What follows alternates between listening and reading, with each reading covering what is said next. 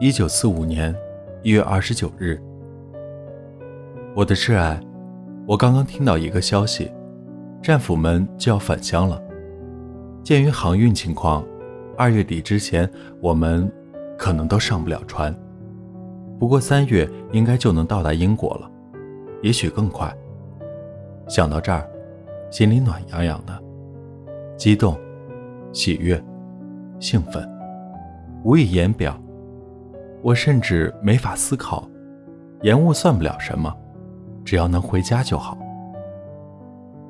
刚回去那几天，我要待在家里，可能会办个派对，但重要的是，一定要和你在一块儿。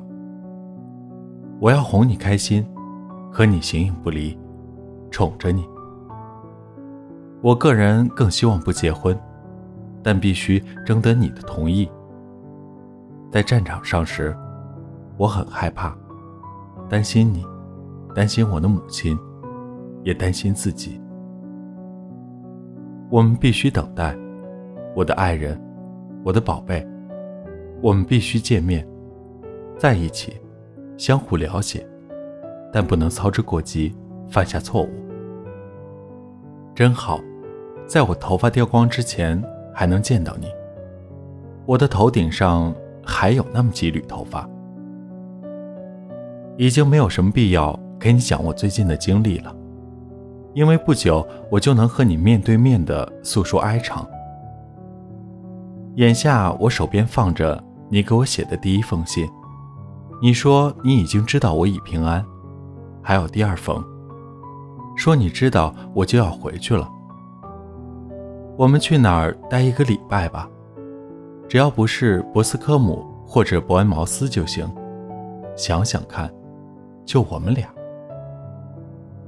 你是如此美丽，我希望你别去添置衣服，就算你的打折券还没有用光。你可能觉得需要为迎接我而精心装扮，但我希望看到最平常的你。我会告诉家人，回家期间我想要花上一个礼拜和你在一块儿。我建议知道这件事儿的人越少越好，这样免去炫耀的嫌疑，也省了口舌。这是我的建议，没有什么重要，只是希望你能明白。我希望这是完完全全属于我俩的时光，不想受任何打扰。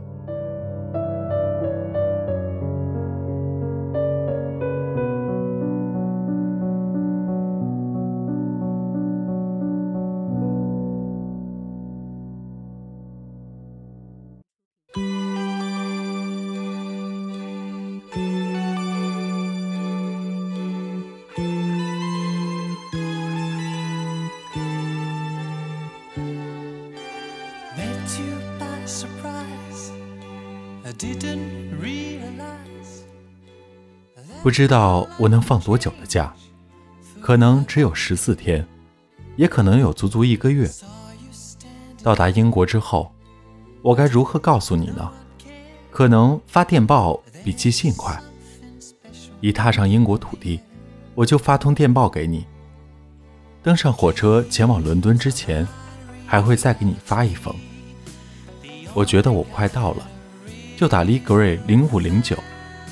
真奇怪。想到要出发，我反而没有办法好好写信了，脑子里全是我要回家了，我要见到他了。这是事实，千真万确，像忏悔节、圣诞节、市长大人的宴会一样，近在眼前。只有远在海外漂泊，彻底与亲人至交切断联系，才会懂得回家是怎样的幸福。我随身带着你的几封信，但在投降的前一天，我把它们都烧了。所以你的话语，只有我读过。真遗憾，现在是寒冬，在屋外我们得忍受寒冷。但只要想到是和你坐在一起，无论在哪，就都觉得很幸福。我们彼此支持，相互理解。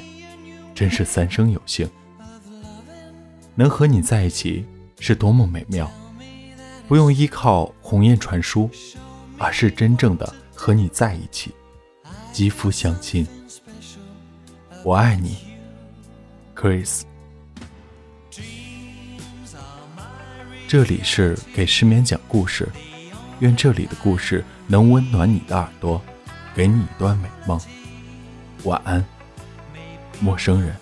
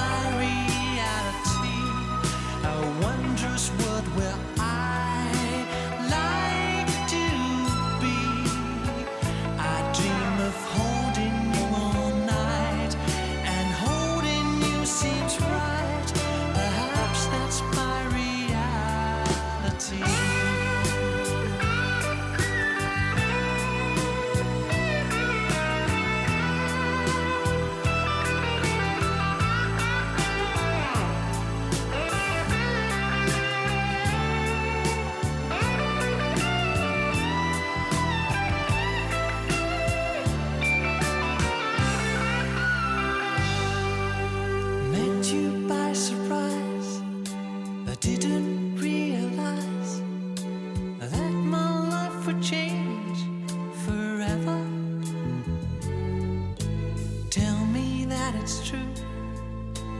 Feelings that are on you, I feel something special about you.